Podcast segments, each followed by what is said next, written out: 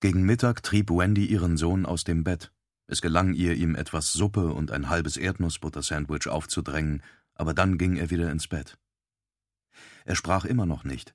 Kurz nach fünf Uhr nachmittags traf Halloran ein, in seinem inzwischen uralten, aber perfekt gepflegten und auf Hochglanz polierten roten Cadillac. Wendy hatte am Fenster gestanden und Ausschau gehalten, so wie sie früher auf ihren Mann gewartet hatte, in der Hoffnung, dass Jack in guter Laune heimkam und nüchtern. Sie hastete die Treppe hinab und öffnete die Tür, gerade als Dick auf die Klingel mit der Aufschrift Torrance 2a drücken wollte. Er streckte die Arme aus und sie warf sich sofort hinein. Am liebsten wäre sie mindestens eine Stunde in dieser Umarmung geblieben, vielleicht sogar zwei. Er ließ sie los und hielt sie auf Armeslänge an den Schultern. Gut siehst du aus, Wendy. Wie geht's dem Kleinen? Sagt er wieder was? Nein, aber mit dir wird er reden.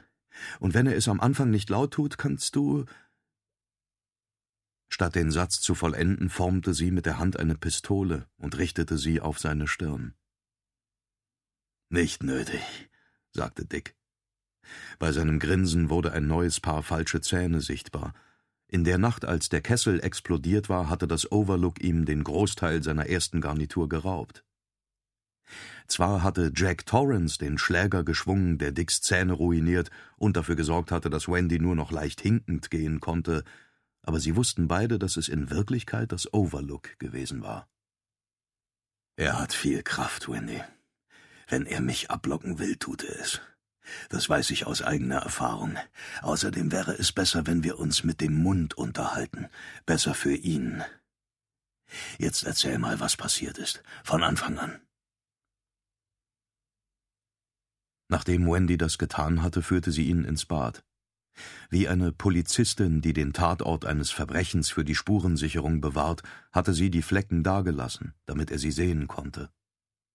Schließlich hatte tatsächlich ein Verbrechen stattgefunden, eines gegen ihren Sohn. Dick betrachtete alles lange, ohne etwas anzufassen, dann nickte er. Sehen wir mal nach, ob Danny sich erhoben hat. Das war zwar nicht der Fall, aber Wendy wurde trotzdem leichter ums Herz, denn als Danny sah, wer neben ihm auf der Bettkante saß und ihn an der Schulter rüttelte, trat ein freudiger Ausdruck auf sein Gesicht.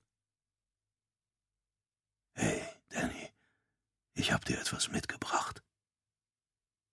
Aber ich hab doch gar nicht Geburtstag. Wendy beobachtete die beiden und wusste, dass sie miteinander sprachen, aber nicht worüber. Jetzt steh mal auf, Kleiner, sagte Dick. Wir gehen runter zum Strand. Dick, sie ist zurückgekommen. Mrs. Massey aus Zimmer 217 ist zurückgekommen. Dick rüttelte ihn noch einmal an der Schulter.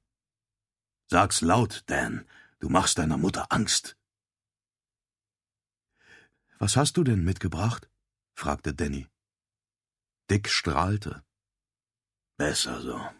Ich will dich nämlich hören. Und Wendy will das auch. Ja. Mehr wagte sie nicht zu sagen, sonst hätten die beiden das Zittern in ihrer Stimme gehört und sich Sorgen gemacht. Das wollte sie nicht. Während wir draußen sind, solltest du wohl das Badezimmer putzen, sagte Dick zu ihr. Hast du Küchenhandschuhe? Sie nickte. Gut. Zieh sie an.